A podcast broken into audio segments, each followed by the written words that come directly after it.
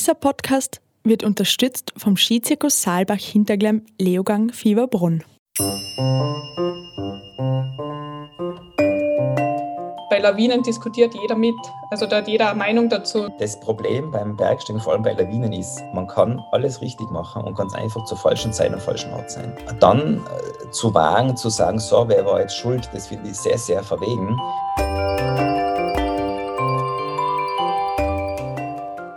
Hallo und herzlich willkommen im neuen Jahr und zu Bergwelten, dem Podcast, in dem wir die großen Themen des Lebens behandeln, wo auch immer sie spielen mögen, im Fels, in Eis oder im Schnee. Mein Name ist Robert Maruna und bei mir im Studio ist Mara Simperler. Mara, worum geht's denn heute? Heute geht's um Verantwortung, es geht um Schuld und um Schuldzuweisungen. Okay, das ist ja ein ganz ein leichtes Thema für eine Neujahrsfolge. Ja, ähm, es ist ein Thema, über das ich mir schon länger Gedanken mache und es ist eins, das mir in mehrerlei Hinsicht Angst macht. Okay, und wovor fürchtest du dich? Na, zum einen vor dem, was am Anfang unserer Folge stehen wird, nämlich davor, von einer Lawine verschüttet zu werden. Und vor was anderem auch, aber das möchte ich erst später verraten. Also das mit der Angst vor Lawinen, das kann ich nachvollziehen. Das ist auch wirklich eines der schlimmsten Dinge, die einem im Winter in den Bergen passieren können. Ja, und entsprechend schwierig ist es, jemanden zu finden, der über seine Erlebnisse redet. Das ist einfach ein Thema, das traumatisch ist für den Menschen, der das erlebt, aber es ist auch ein Thema, wo ganz schnell Schuldzuweisungen kommen von außen. Und wer in einer Lawine war, möchte sich da ganz selbstverständlich oft nicht so gern exponieren oder eben das Ganze nicht nochmal durchleben beim Erzählen. Ich habe wirklich lange vergeblich nach jemandem gesucht, der uns über seine Lawinenerfahrung erzählen wird. Aber einen habe ich dann doch gefunden, nämlich Walter Wirth, Tourengeher, Bergsteiger, Schöngeist und äh, Origami-Falter. Na gut, das ist er vielleicht auch alles, aber vor allem ist Walter Würtel geprüfter Berg- und Skiführer. Er ist Chefredakteur des Magazins Berg und Steigen und Expertenmitglied im österreichischen Kuratorium für alpine Sicherheit. Er hat früher auch für Bergwelten eine Sicherheitsserie gestaltet und ich habe mir gedacht, wenn es sogar einem Experten wie ihm passieren kann, dass er in eine Lawine kommt, dann ist wohl wirklich niemand davor gefeit. Und ein kleiner Einschub am Rande. Ich weiß, dass Menschen aus Deutschland sich auf Twitter oft schon beschweren, dass es für den Wien-Tatort keine Untertitel gibt. Deshalb eine kurze Warnung. Heute kommen hier im Podcast Menschen aus Tirol ans Wort. Ich hoffe, ihr versteht trotzdem alle alles, denn was jetzt kommt, ist wichtig. Wenn ich an ein Lawinenereignis denke, dann ist meine große Angst, dass ich da unter den Schnee komme. Und genau das ist Walter in jungen Jahren, so mit 17 oder 18, passiert.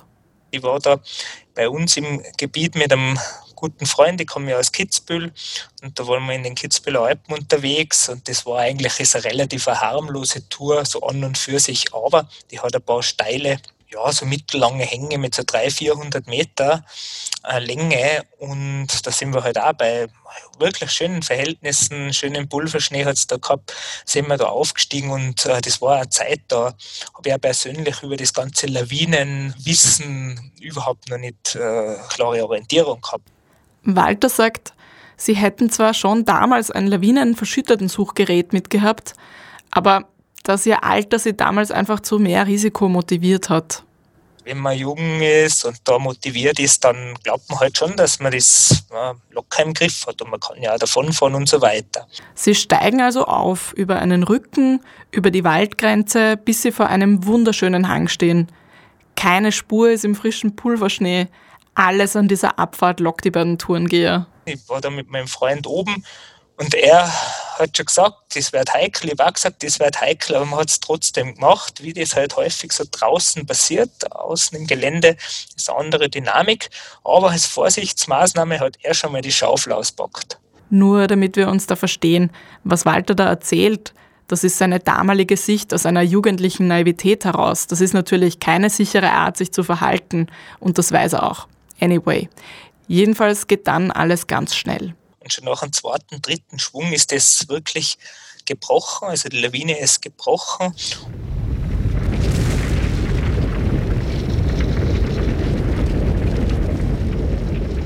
Und entgegen meiner Annahme bin ich dann sofort gestürzt. Ich habe mir eigentlich noch geglaubt und ich habe das noch recht gut in Erinnerung, ich könnte so seitlich ausfahren. Das ist aber nicht passiert.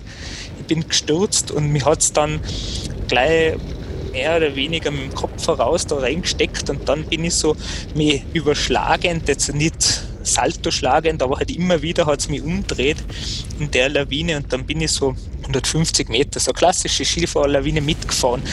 also das geht wahnsinnig schnell. Also das ist wirklich so, wie wenn man da steht und es zieht, es reißt jemand einem den Teppich unter den Füßen weg. Also so schnell geht es, dass man dann liegt, sitzt, stürzt, je nachdem, in welcher Lage man momentan ist, fliegt man eben nach vorne, nach hinten.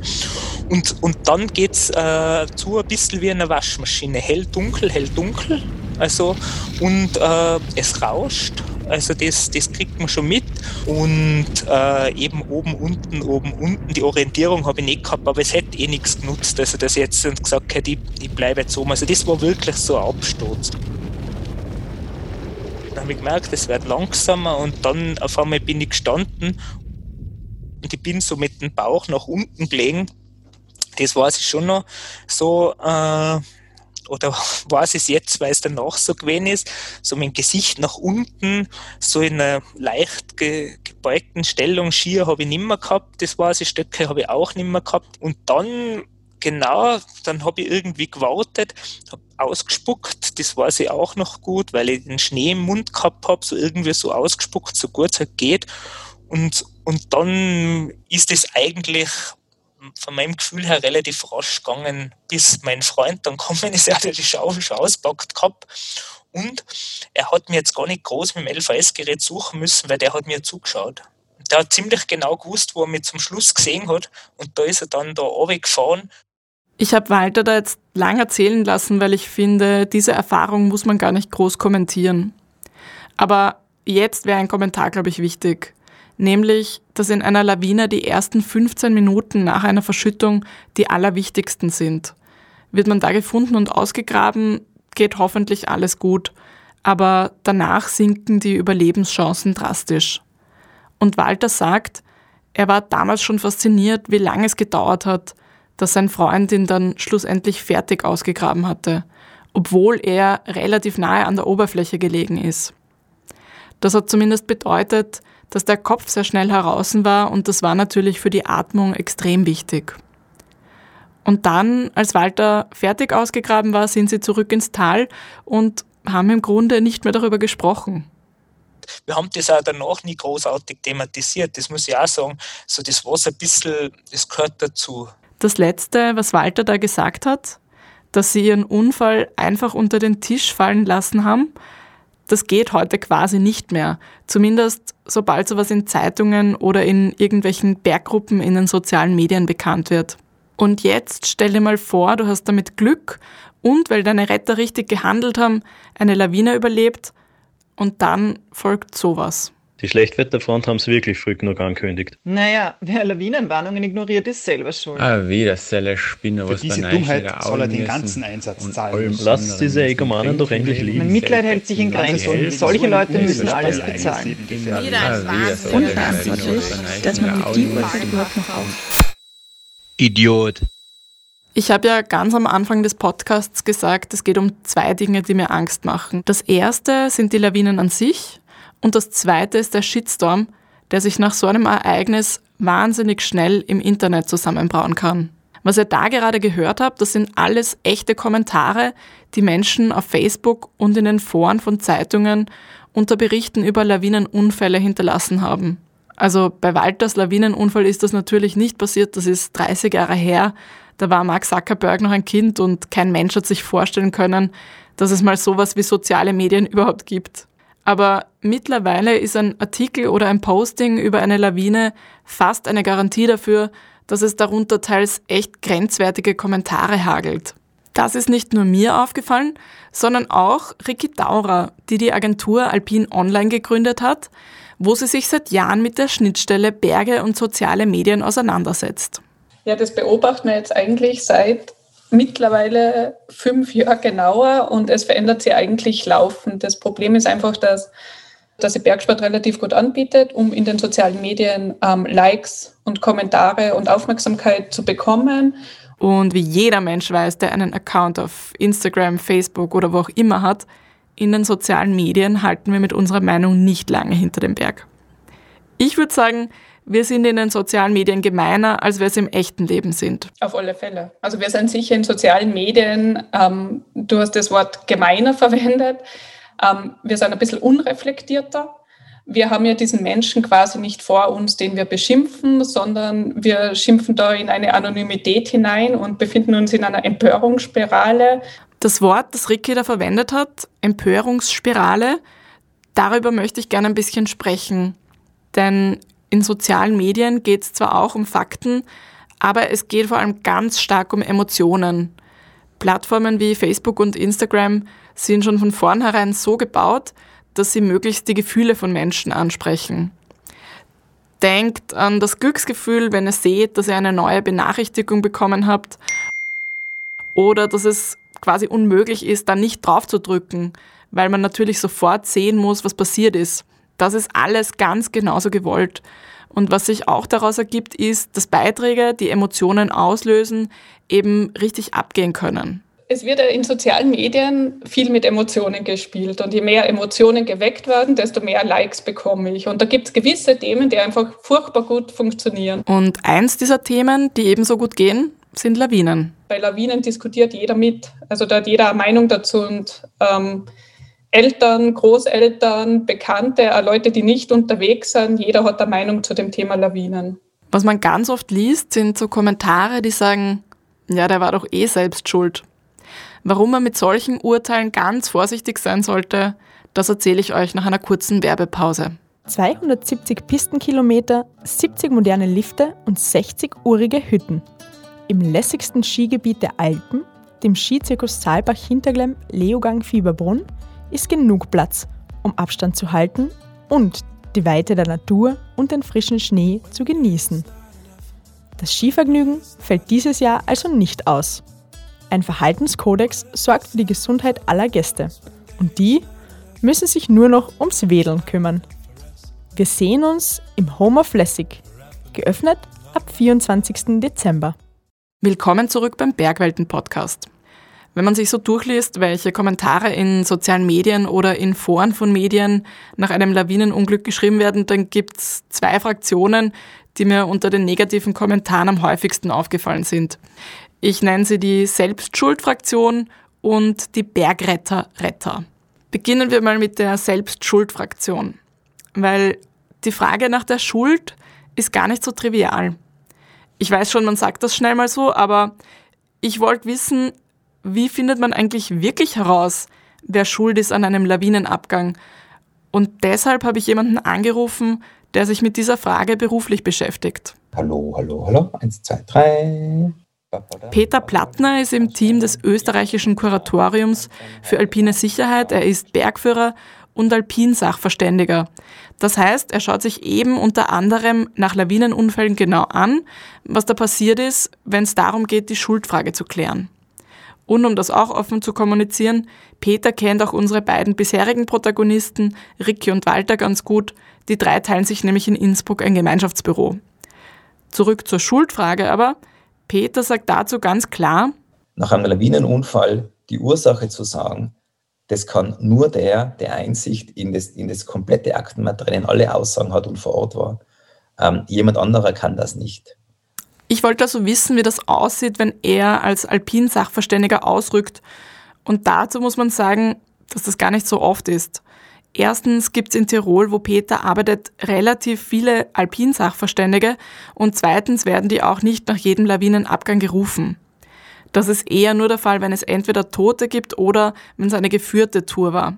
Das hat den Grund, dass hier andere Verantwortlichkeiten herrschen, als wenn eine Gruppe von Freunden sich auf den Weg macht. Wenn Peter also ausrückt, bekommt er meist von der Staatsanwaltschaft einen Anruf und macht sich so schnell wie möglich auf den Weg zur Unfallstelle, entweder gemeinsam mit der Alpinpolizei im Helikopter oder sonst eben auch mit den Ski. Im Gegensatz zu anderen alpinen Unfällen ist beim Lawinenunfall das sehr schnelle Vorortsein enorm wichtig, weil ähm, unsere Aufgabe ist ja, ähm, parallel und gemeinsam zur Alpinpolizei ähm, festzustellen, äh, wie, ist, wie ist die Situation vor Ort. Und gerade im Winter kann natürlich, wenn Schneefall ist, wenn Wind ist, am nächsten Tag alles komplett anders ausschauen. Das heißt, wenn wir vor Ort sind, geht es primär darum, ähm, oft können wir uns als Hubschrauber einen sehr guten Überblick verschaffen und machen dann entsprechende Schneedeckenuntersuchungen, ähm, tun das Ganze vermessen, festhalten, Fotos machen, die ganzen möglichst viele Daten sammeln ähm, vor Ort. Die, die primäre Aufgabe ist, wir tun einmal diesen Befund aufnehmen, was ist passiert. Und dann im Tal herunten werten wir das Ganze aus. Also man macht dann eben, eben wie gesagt vor Ort äh, Schneedeckenprofile, Stabilitätstests, ähm, äh, schaut sich vergleichbare Hangbereiche an etc., werten das Ganze in den nächsten Tagen aus. Ähm, wir bekommen dann, wenn es ein gerichtliches Gutachten ist, auch, und das kann eben Tage, teilweise länger dauern, Einblick in die, in die Akten ähm, von den Einvernahmen. Und das ist in Wahrheit das Entscheidende. Was man hier, glaube ich, nicht vergessen darf, ist, dass das ja kein lustiger Job ist. Erstens kommt Peter, wie gesagt, oft dann, wenn jemand gestorben ist. Und zweitens gibt es natürlich gerade nach einem Lawinenabgang immer die Gefahr, dass da noch was nachkommt auf der Unfallstelle. Das heißt, auch die Sachverständigen müssen da gut auf ihre Sicherheit schauen. Bei mir quasi alleine nach dem Unfall vor Ort ist, es ist oft ein bisschen eine schräge Situation. Äh, es wird dann manchmal schon ein bisschen dunkel. Äh, oft sieht man auch noch die, die Löcher, wo Verschüttete drinnen sind. Ähm, also ist ein bisschen ist immer sehr, sehr schräge, äh, sehr, sehr schräge Situation. Oft müssen wir dann auch eben schauen, dass man selber, wenn es schon ein bisschen finsterer wird, äh, ins Tal können, wenn der Hubschrauber nicht mehr fliegen kann. Oder gerade wenn das Wetter schlecht ist, ist es für uns ein Riesenproblem. Wenn ein Lawinenunglück passiert, liest man davon ja sehr schnell in den Medien. Und ebenso schnell sind eben die Menschen in den sozialen Medien damit ihren Urteilen. Deshalb hat mich besonders interessiert, wie lange Peter denn wirklich für ein Sachverständigengutachten braucht. Gerade ein Gutachten ähm, kann auch manchmal länger dauern. Also manche Gutachten können mir in, in zwei, drei Wochen abgeben und manche Gutachten dauern auch wirklich ein Jahr, bis sie abgegeben werden. Das hängt von ganz vielen Parametern ab. Ich glaube, ihr merkt schon, worauf ich hinaus will, oder? Also, dass die Selbstschuldfraktion in den sozialen Medien viel schneller schießt, als es klug ist. Und noch eine zweite Sache finde ich an dieser Stelle wichtig zu klären, nämlich, dass nicht mal Peter als Alpinsachverständiger sagen kann, wer schuldig ist. Letztendlich die Schuld stellt nicht der Alpinpolizist vor Ort oder der Sachverständige fest, sondern das stellen die Gerichte fest. Also der Richter entscheidet, falls es tatsächlich zur Anklage kommt, entscheidet der Richter aufgrund von allen Fakten, die er zur Verfügung hat, und da ist das Gutachten eines davon, entscheidet er dann, ähm, ob jemand strafrechtlich schuldig gesprochen wird oder freigesprochen wird. Da muss man jetzt auch noch eines anmerken. Ganz oft, sagt Peter, kommt es nicht einmal zu einer Anklage. Denn wenn zum Beispiel erkennbar ist, da gab es keine grobe Fahrlässigkeit, da gab es keinen Vorsatz, das war einfach Pech, dann wird meist auch kein Gerichtsverfahren geführt werden. Worum es aber in diesen Online-Diskussionen eigentlich geht, sind natürlich moralische Fragen. Das sieht auch Peter so. Also diese, diese äh, Schuldfrage wird ganz eindeutig juristisch geklärt. Alles andere, da können wir jetzt herumphilosophieren. Ich glaube, es geht mehr um Verantwortung, weniger um Schuld.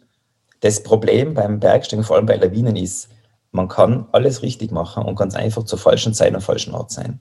Muss man sich nur anschauen, welche wirklich hervorragenden ähm, Bergsteiger und Alpinistinnen äh, Lawinenunfälle passieren. Also man kann alles wirklich bestmöglich machen und das ist für uns eine Sachverständige bitter, wenn wir einfach sehen, Mist, die haben alles super gemacht. Also wir kommen oft zu dem Schluss, ähm, dass wir sagen, du, wir hätten ganz genau das Gleiche gemacht. Wir wären da genauso hineingefahren. Also das ist eine Sache, wo man als Bergsteiger, vor allem als Skitourengeherin, wirklich damit leben muss. Und jetzt möchte ich noch kurz über diese zweite Gruppe von Online-Kommentaren reden, denen, die ich vorher die Bergretter-Retter genannt habe. Es kommt wirklich häufig vor, dass das Argument gebracht wird, ach, da hat jetzt jemand Blödsinn gebaut und dann muss er auch noch seine Retter in Gefahr bringen. Sowohl Ricky, die Social-Media-Expertin, als auch Peter, der Sachverständige, sagen, da geht es eben wieder um die Emotionen, die manche Userinnen und User da schüren wollen. Weil, sagt Peter, die Bergretter können schon ganz gut für sich selber entscheiden, welche Risiken vertretbar sind. Man muss sagen, in Österreich und in, in allen Alpenländern sind die Bergretter, auch wenn sie großteils ehrenamtlich arbeiten, extrem professionell aufgestellt.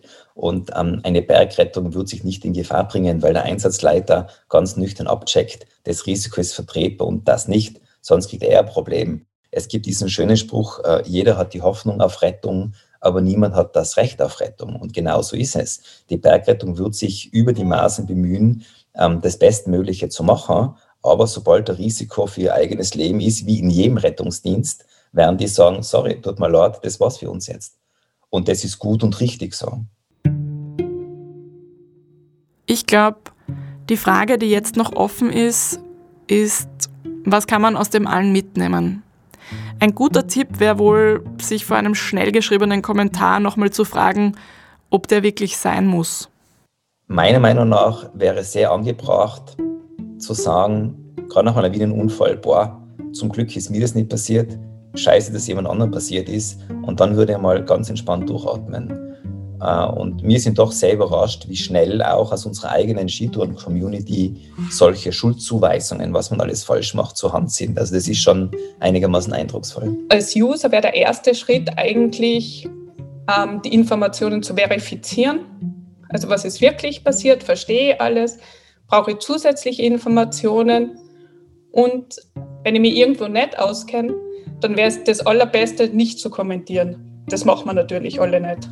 Also man will dann schon dabei sein und auch seine Meinung bekannt geben.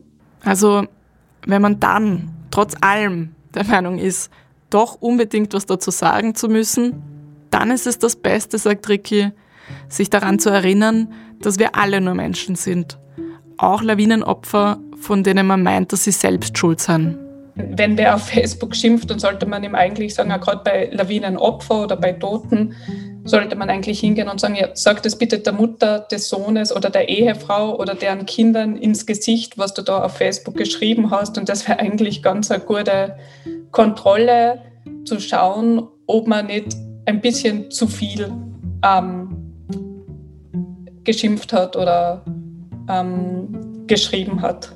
Dass das nicht nur für Lawinenunfälle gilt, sondern uns ganz allgemein in den sozialen Medien gut täte, brauche ich, glaube ich, nicht mehr sagen. Oder?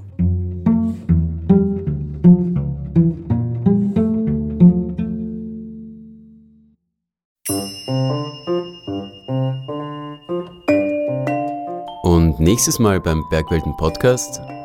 Oh, ich bin auf jeden Fall jemand anders, wenn ich auf Reisen bin und vor allem, wenn ich allein auf Reisen bin. Also ich bin sehr viel weniger empfindlich, sehr viel weniger zimperlich, glaube ich. Also als ich 2012 nach Tibet aufgebrochen bin, war es ähm, ja schon irgendwie der Gedanke, das kann nicht alles sein. Also ich hatte halt einen schönen Job und eine schöne Wohnung, meinen Freundeskreis, aber irgendwie hat was gefehlt. Warum reisen manche Menschen für ihr Leben gerne und was macht man mit der Abenteuerlust, wenn Reisen gerade einfach nicht geht?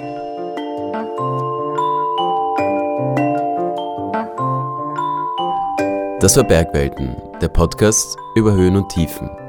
Wenn euch diese Folge gefallen hat, abonniert uns doch, wo auch immer ihr eure Podcast hört und hinterlasst uns eine Bewertung oder einen Kommentar. Für alle, die noch nicht genug haben, online findet ihr uns auf bergwelten.com oder ihr kauft das aktuelle Bergwelten-Magazin. Ihr findet uns auch auf Instagram und Facebook, jeweils unter dem Namen Bergwelten. Wir freuen uns, von euch zu hören. Der Bergwelten Podcast wird produziert von Martin Foschinski, Katharina Lehner, Robert Maruna, Katrin Rath und Mara Simperler. Wir hören uns in zwei Wochen wieder und bis dahin viel Spaß in den Bergen.